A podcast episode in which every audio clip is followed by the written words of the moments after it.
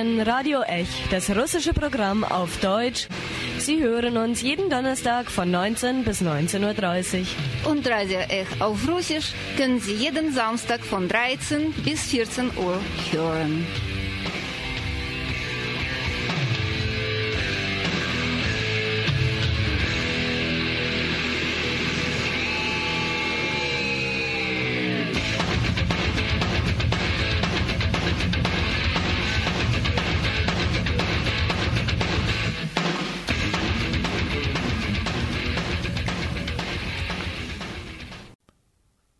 Heute habe ich Verluste.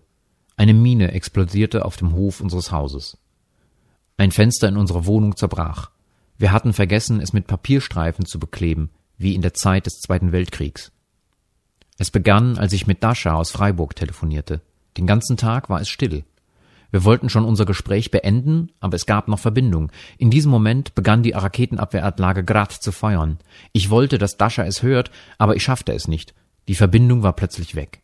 Dann begann der Gegenbeschuss aus den Minenwerfern. Eine der Minen landete auf unserem Hof. Ein Tagebuch aus Lugansk. Ivan, ein russischer Naturwissenschaftler, lebte mit seiner Familie in Lugansk. Als diese ostukrainische Stadt im Juli 2014 zu einem Schlachtfeld zwischen prorussischen Separatisten und der ukrainischen Armee wurde, führte Ivan ein Online-Tagebuch für seine neuen Freunde. Mit Erlaubnis des Autors werden diese persönlichen Aufzeichnungen eines Zivilisten im Krieg vom Radio Ech nun auf Deutsch erzählt.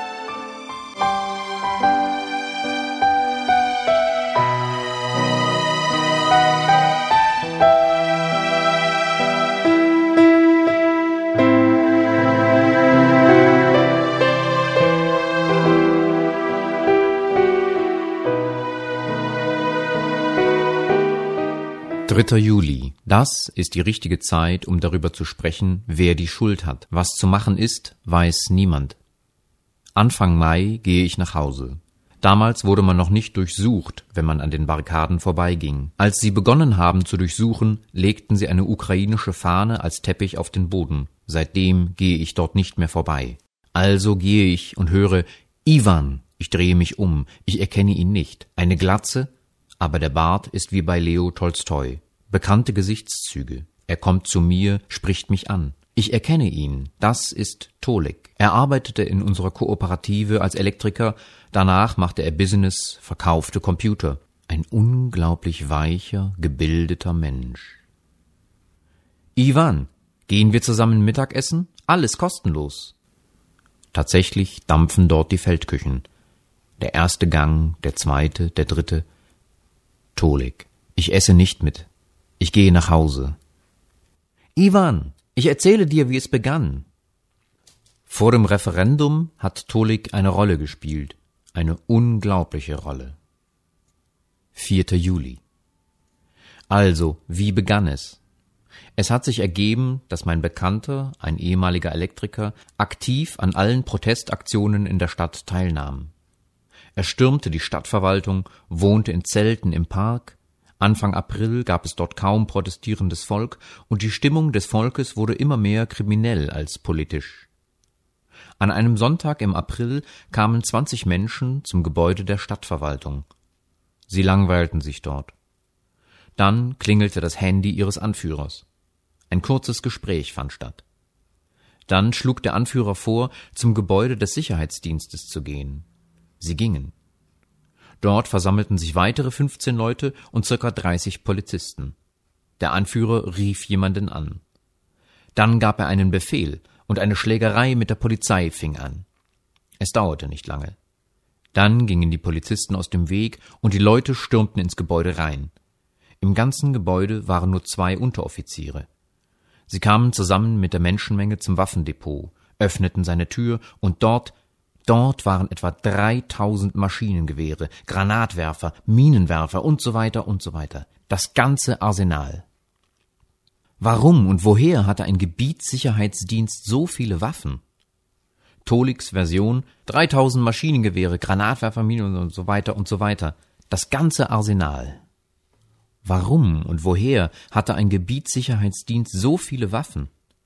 Toliks Version ist Sie wollten den rechten Sektor, die Nationalisten im Gebiet bewaffnen. Aber ich kann kaum daran glauben. Abends kamen die Vertreter aus Donetsk und holten die Hälfte vom Waffendepot ab. Ausgerechnet danach begann alles.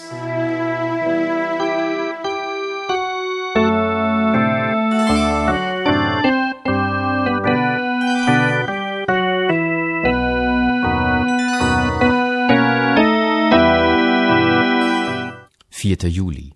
Der Nationalist an der Hundeleine. Es gibt diesen Suchbegriff. Sie können ihn googeln. Dima. Ein kluger Junge.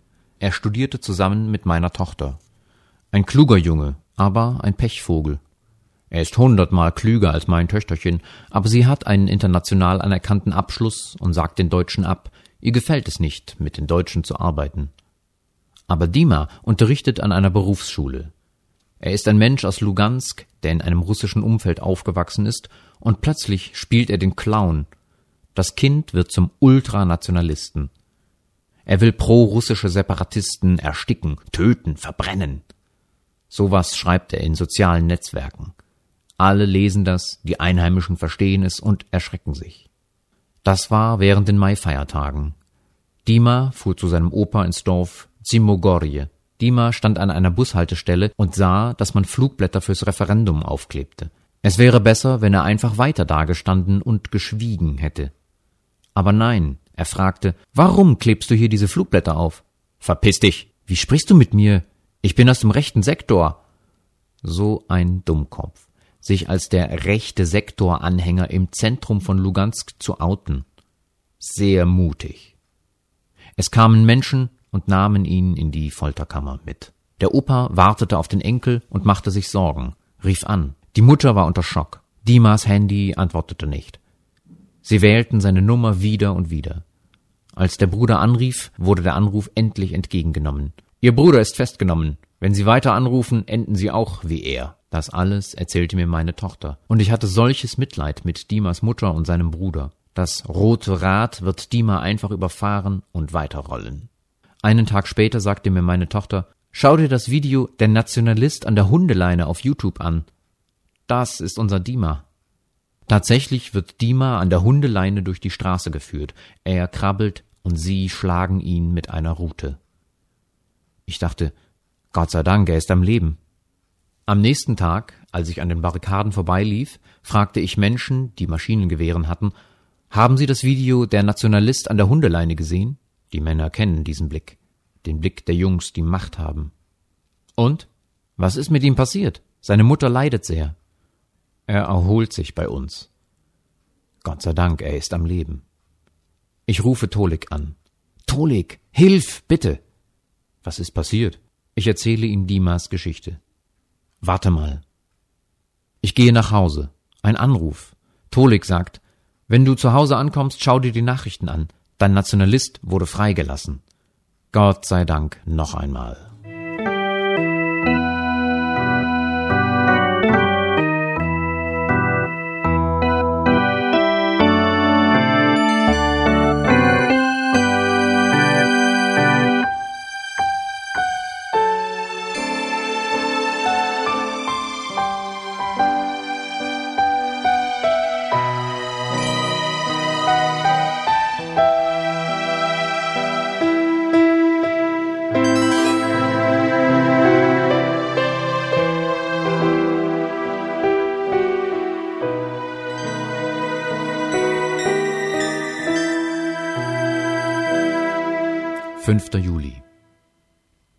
Panzerkonvoi kam in Lugansk an. Vor einer Woche gab es hier nur drei Panzer. Heute sah meine Tochter auf dem Weg nach Hause so viele. Als ich sie fragte, wie viele, antwortete sie, so viele, dass es wahrscheinlich ein Militärgeheimnis ist. Ich habe einige Fragen. Warum hat Russland dieses Blutvergießen in Donbass angefangen? Bei uns in Lugansk gab es maximal 102 Protestierende, die ein Referendum und einen Anschluss an Russland wollten. Woher kommen 3000 Waffen beim Sicherheitsdienst? Woher so viele dreifarbige Streifen, russische Symbole?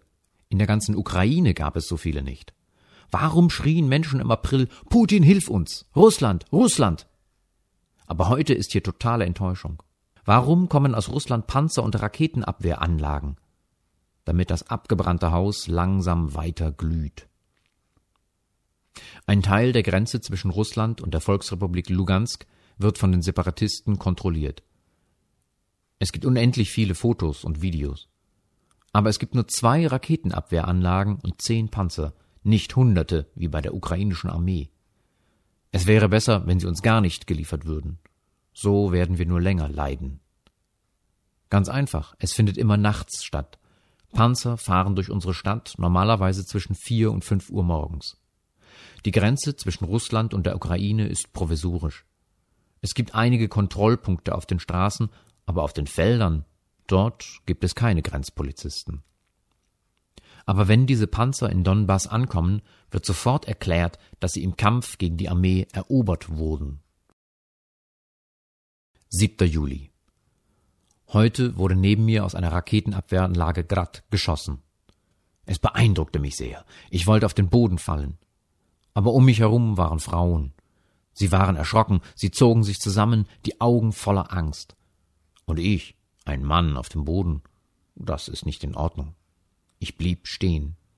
Es schoss nicht die Armee, sondern die Separatisten. Sie schießen in Richtung Flughafen. Dort sitzt eine Autobrigade aus Lviv. Sie sitzen dort schon seit einem Monat ohne Wasser, ohne Licht, ohne Essen. Alle Straßen zum Flughafen sind vermint. Wie die Schriftsteller Ilf und Petrov mal geschrieben haben, wie sie leben und wovon sie sich ernähren, ist der Wissenschaft nicht bekannt. Es sind sehr viele von ihnen dort, zwischen 500 und 2000 Menschen. Am Samstag töteten die Separatisten 100 Leute von ihnen. Separatisten fahren durch die Stadt und schießen auf den Flughafen aus Raketenabwehranlagen, Minen und Granatwerfern. Damit kann man Ziele im Radius von 30 Kilometern treffen. Manche, die in der Armee dienten, sagten sogar bis 50 Kilometern. Ein Schuss wird abgefeuert und dann fahren sie weiter. Heute schießen sie aus unserem Bezirk. Die Separatisten der Lugansker Volksrepublik erlauben der ukrainischen Einheit nicht, aus der Belagerung am Flughafen Lugansk rauszukommen, teilen die Quellen aus Novorossia mit. Die Militäreinheit der Kiewer Junta, die am Flughafen Lugansk blockiert ist, versuchte aus der Belagerung rauszukommen, aber wurde von der Armee der Lugansker Volksrepublik angehalten. Bei diesem gescheiterten Versuch verloren sie etwa 20 Soldaten und ein Fahrzeug, teilen die Quellen aus Novorossia mit. Arme Kinder. Sie haben bereits alle Katzen und Hunde um den Flughafen aufgegessen. Sie jagen bereits Spatzen. Aber sie geben nicht auf. Sie graben sich unter die Betonblöcke der Flugstartbahn. Teufelskerle.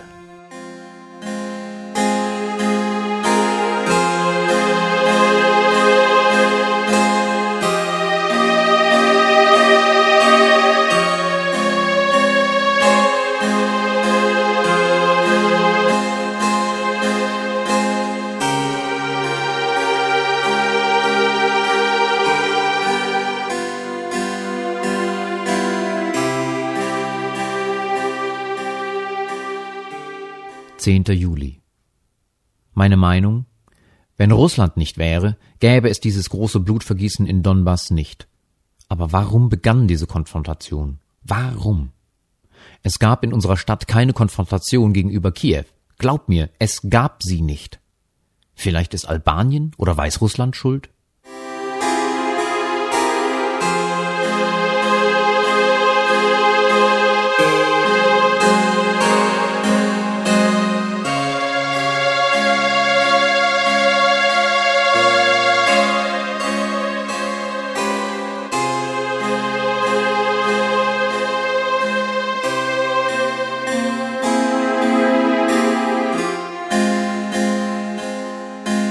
14. Juli. Eine generelle Offensive auf Lugansk begann. Die Separatisten zerstören zwei Konvois. 70 und 40 gepanzerte Fahrzeuge. Die entscheidende Schlacht begann. Ich beobachte die Explosion einen Kilometer von meinem Haus entfernt. Die Parks sind diamantengrün. Es regnet viel in diesem Sommer. Es sind zwei feurige Explosionen mit braunem Staub. Heute wurde der Kreisverkehr von Raketenabwehranlagen beschossen. Viele Einheimische wurden dabei getötet. Dort in der Nähe befindet sich auch ein Markt. Ein schreckliches Bild. Von mir bis dorthin sind es eineinhalb Kilometer. 16. Juli. Gestern Abend prahlte ich, dass es bei uns still sei. Aber um Mitternacht, als sie begannen, einander zu beschießen, als ob die OBSC umsonst gekommen wäre, und alles über meinem Hochhaus. Sie schossen nicht sehr lange, etwa 90 Minuten. Dann Pause. Am Mittag ging ich zu einem Geldautomaten, dem einzigen in der ganzen Stadt, an dem ich noch Geld abheben kann. Und in diesem Moment begann es wieder. Aus den Raketenabwehranlagen Grad, von den Minenwerfern. Sie schossen aus zwanzig Kilometern Entfernung. Und plötzlich landete eine Granate auf einem Hof. Nicht auf meinem, auf einem benachbarten. Eine Explosion und alles wurde ausgeschaltet. Mein Hirn auch. Ich atmete aus und rannte nach Hause. Es wurde leise. Bei uns ist, Gott sei Dank, alles okay. Die ganze Nachbarschaft kam raus, um die Glasscherben auf ihrem Hof wegzuräumen. Die Bombe fiel auf den Kinderspielplatz. Gott sei Dank gibt es kaum mehr Kinder in Lugansk.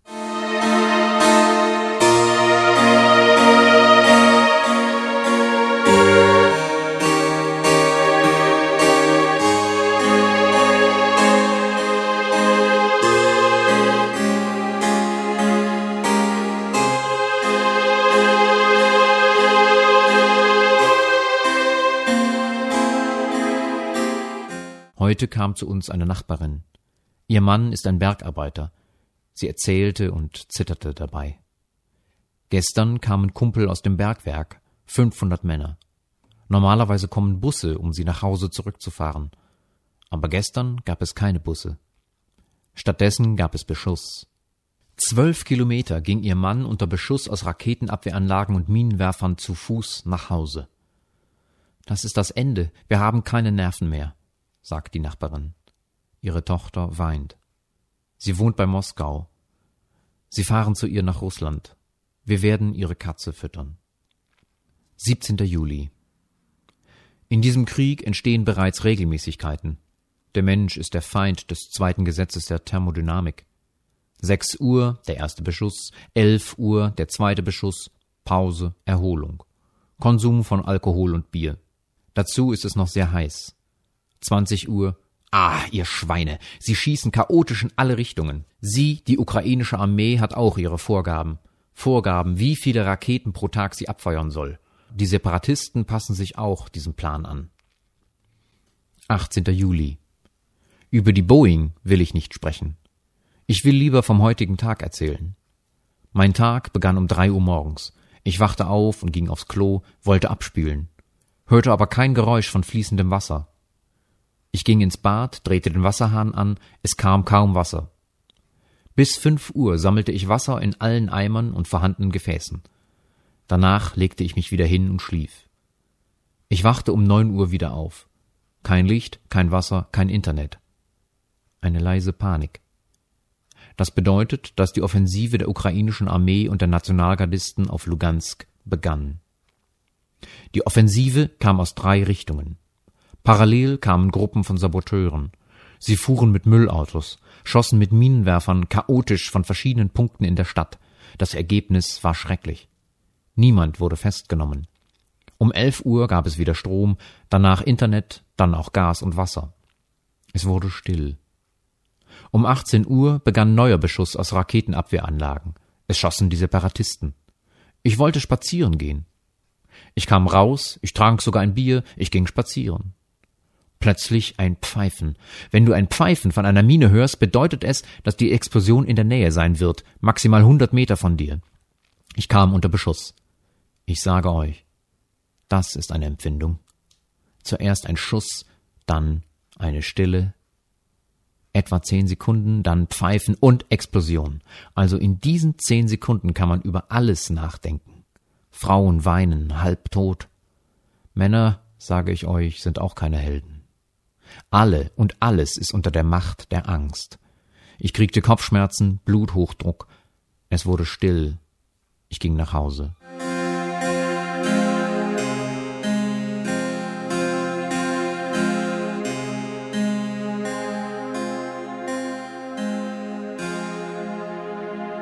Die Politik ist mir jetzt egal, ich will nicht Partei ergreifen. Mein Mitarbeiter wurde heute von einer Mine zerrissen. Ein anderer Bekannter ist schon geflohen, aber eine Bombe landete in seinem Treppenhaus. Er rief an, bat hinzugehen, um zu schauen, ob diese Bombe seine Wohnung getroffen hat oder die der Nachbarn. Dass es keine Fenster mehr gibt, ist schon klar. Heute Nacht kommt ein Gewitter. 19. Juli.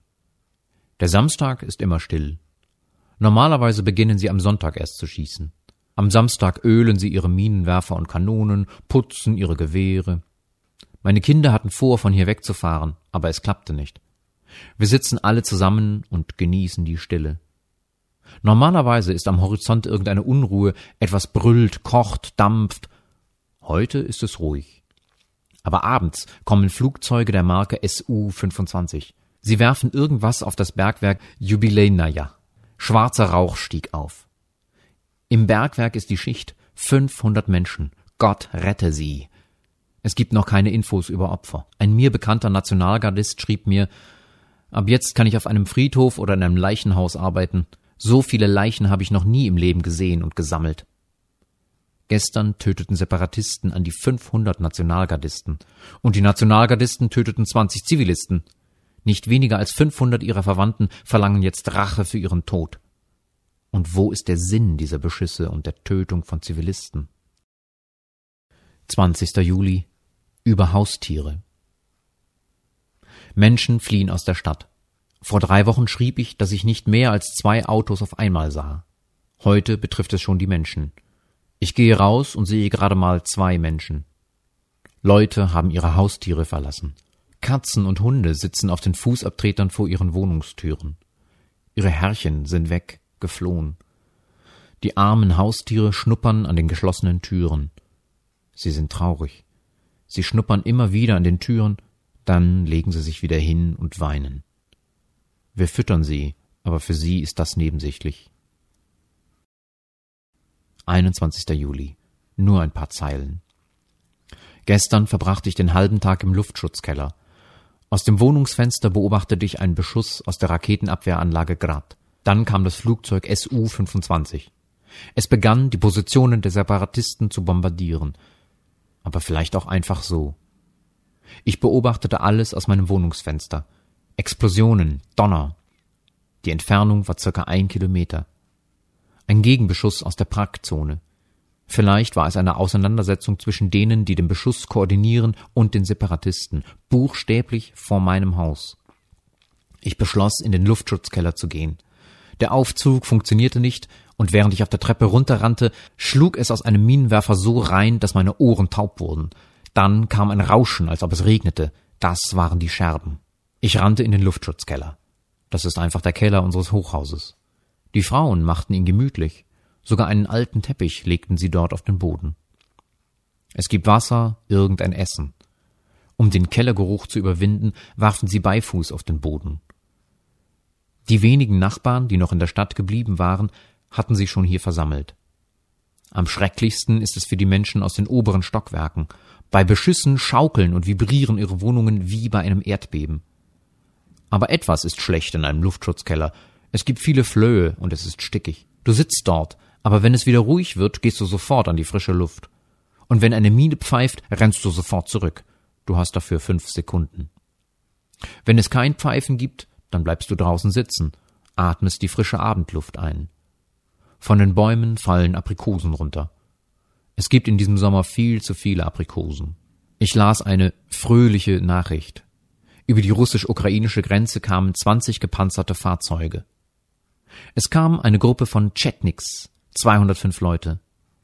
Chetniks sind serbische Nationalisten. Bei uns ist ihre ganze Einheit Cheta Jovanšević stationiert. Dort kämpfen Serben und ein paar Russen. Sie wird jetzt die größte Militäreinheit der Volksrepublik Lugansk sein. Zur Auskunft. Die ukrainische Armee hat hier 150 Panzer. Das heißt, wir werden weiterhin leiden. Am Donnerstag fahre ich weg, falls es klappt. Ich habe keine Kraft mehr, diese Tragödie anzusehen. In der Stadt sind nur diejenigen geblieben, die schwerkranke Eltern haben, die im Bett liegen, oder Familien mit Säuglingen, oder alte Leute, die keine Rente mehr erhalten. Sie laufen durch die leeren Straßen auf der Suche nach Brot. Brot zu kaufen ist heute eine Kunst. Man muss dafür schnelle Füße und scharfe Augen haben. Eine von vier Stadtbäckereien wurde zerbombt. Aber wir haben einen Backofen. Wir backen das Brot zu Hause.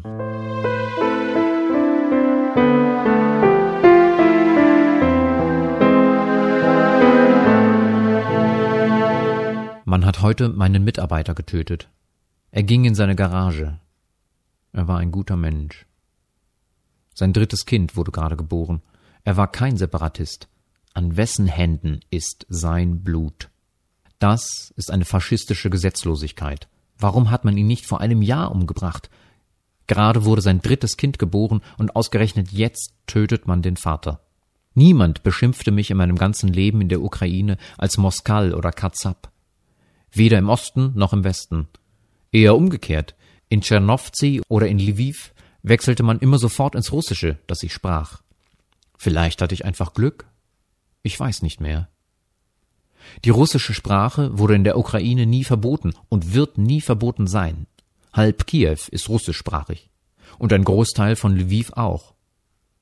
Aber in diesem Moment kann ich nicht mehr über Politik sprechen, wahrscheinlich für immer. Ich bin heute wie ein Mensch, der von einem Auto überfahren wurde und jetzt halb tot in einem Krankenhaus liegt, und sogar der Gedanke an Autos löst bei ihm Übelkeit und Schwindelgefühl aus. 24. Juli, Donnerstag. Ich kann die Stadt nicht verlassen, weil es heute in Lugansk verboten wurde, Privatfahrzeuge zu benutzen. Man erwartete Saboteure. Ich hoffe, dass es morgen nicht mehr gelten wird. Wir haben eine Karawane aus neun PKWs und einem Minibus. Wenn es morgen mit dem Auto nicht klappt, haben wir in der Tasche die Zugtickets von Lugansk nach Kharkiv. Aber es tut mir leid, das Auto hier stehen zu lassen. Die Fahrzeuge, deren Besitzer geflohen sind, werden geklaut. Vor kurzem kamen mir auf der Straße zwei fröhliche Männer entgegen. Sie lachten laut und trugen schwere Taschen. Es ist klar, dass sie irgendeine Wohnung ausgeraubt hatten. In der Stadt gibt es keine Polizei, keine Patrouillen. Wenn etwas passiert, wird nur angeboten, irgendeine Hotline anzurufen.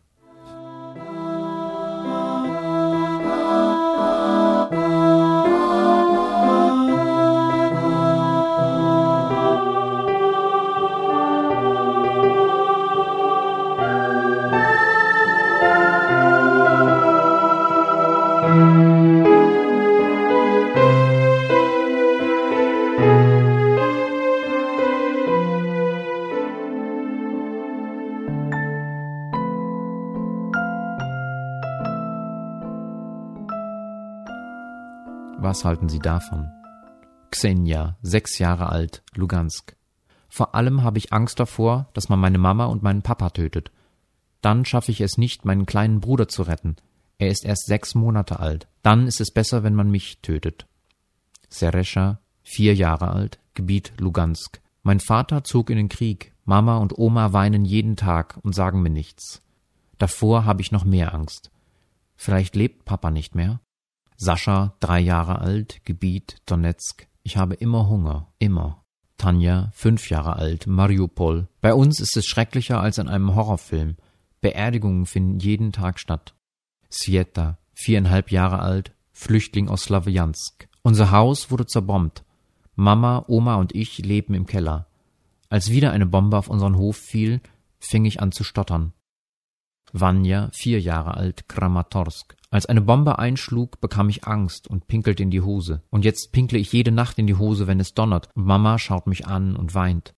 Sergei, acht Jahre alt, Gebiet Lugansk. Ich habe keine Angst, getötet zu werden. Aber wenn man meine Mama oder meinen Papa oder meine Oma tötet, werde ich das nicht überleben. Tamara, sechs Jahre alt, Flüchtling aus Slawansk. Krieg bedeutet, wenn es um dich herum nur das Böse gibt und das Gute getötet und irgendwo weit weg begraben ist.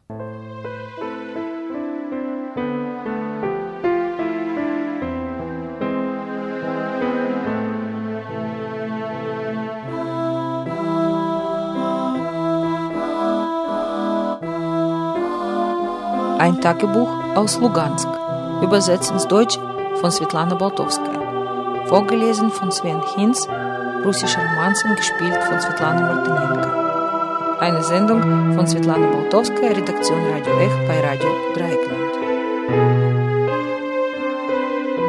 Einen besonderen Dank an Ivan, Autor dieses Tagebuches, und auch an unsere Freiburger Zuhörerin Darja Nischuk, die diesen Text an uns geleitet hat. Tschüss!